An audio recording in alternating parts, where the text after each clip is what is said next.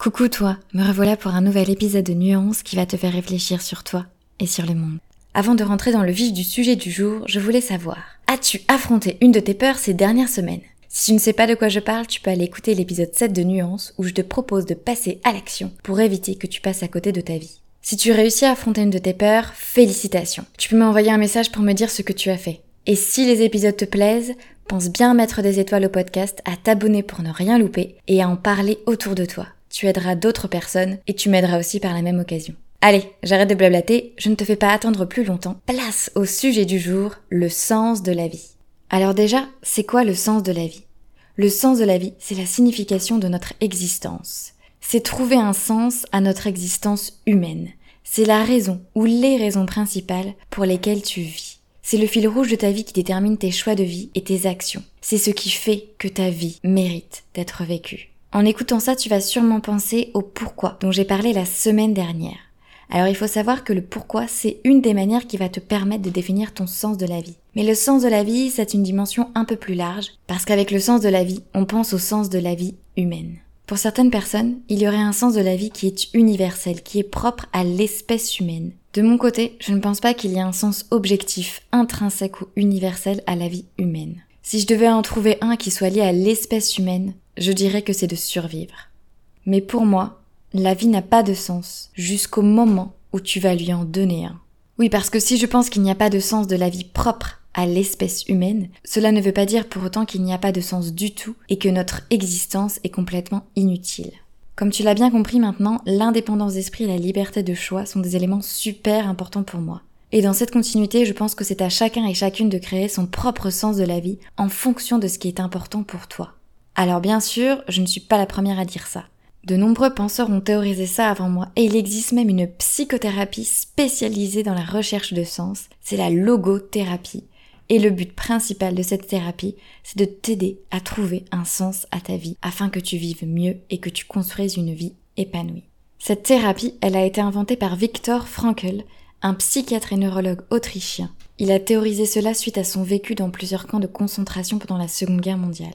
Dans son livre Découvrir un sens à sa vie en français et Men Search for Meaning en anglais, il témoigne de son vécu dans les camps de concentration et explique que dans les conditions de vie extrêmes dans lesquelles il était, il a observé que ceux qui trouvaient un sens à leur existence et qui avaient un but dans leur vie étaient plus susceptibles de survivre. Et là, tu peux commencer à mieux comprendre l'importance de trouver un sens à ta vie. Pour Frankel, et pour moi aussi, trouver un sens à ta vie, ça va te permettre de développer ta résilience face aux défis et aux épreuves de la vie. Le sens donne un motif puissant pour surmonter les difficultés et continuer à avancer malgré les obstacles. Dans son livre, Frankel va même plus loin, puisqu'il propose de trouver un sens dans notre souffrance pour nous aider à y faire face et à en tirer une force qui va nous permettre de surmonter les épreuves. Et d'ailleurs, sur ce sujet, on en a parlé avec Charlène, accompagnatrice des deuils, dans l'épisode 15 des interviews du podcast. Si ça t'intéresse, tu peux aller l'écouter. Ici, on ne parle pas des situations de souffrance, mais on parle du sens de la vie en général. Trouver un sens à ta vie, ça va aussi te motiver pour avancer et te donner une force motrice qui t'encourage à t'engager pleinement dans ce que tu fais et à poursuivre tes objectifs.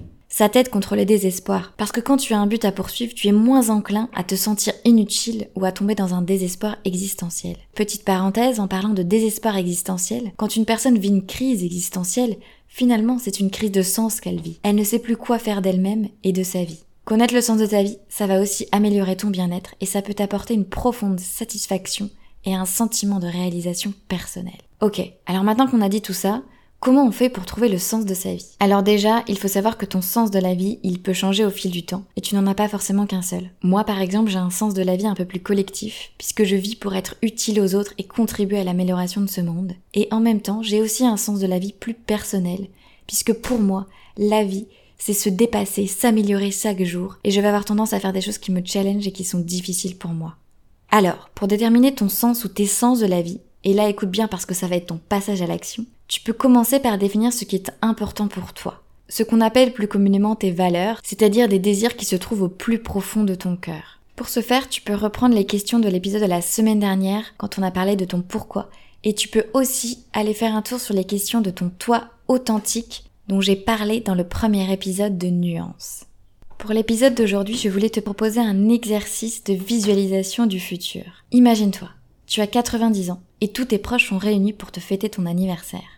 Plusieurs personnes font des discours élogieux sur toi. Qui parle Qu'est-ce qu'ils disent sur toi? Pour t'aider à répondre à ces questions, tu peux te demander, mais finalement, comment est-ce que tu as envie qu'on se souvienne de toi? Qu'est-ce que tu as envie que les gens disent sur toi quand tu seras à la fin de ta vie? En te projetant comme ça dans le futur, ça va te permettre de définir les choses que tu veux faire dans ta vie et les qualités et les forces que tu veux développer. Et à partir de là, tu vas pouvoir définir le sens que tu veux donner à ta vie. Une fois que tu auras fait ces exercices-là, tu vas pouvoir définir tes intentions et tes objectifs de vie. Pour ça, tu peux choisir un domaine de ta vie, que ce soit la famille, le couple, la santé physique, les relations sociales, le travail ou le loisir, et te demander quelles actions concrètes tu voudrais développer dans ce domaine de vie et quel genre de qualité personnelle tu veux avoir. Alors comme d'habitude, si tu veux faire l'exercice plus en profondeur, inscris-toi à la newsletter où j'ai déjà tout envoyé par mail. Si tu as des questions par rapport à ces exercices, tu peux aussi m'envoyer un message, je t'y répondrai avec plaisir. Allez, je te retiens pas plus longtemps et je te laisse aller découvrir le sens de ta vie. N'hésite pas à me le partager, je serai très heureuse de savoir ce que tu as pu trouver. Je te souhaite une agréable semaine, soirée, journée cimentée et à très vite.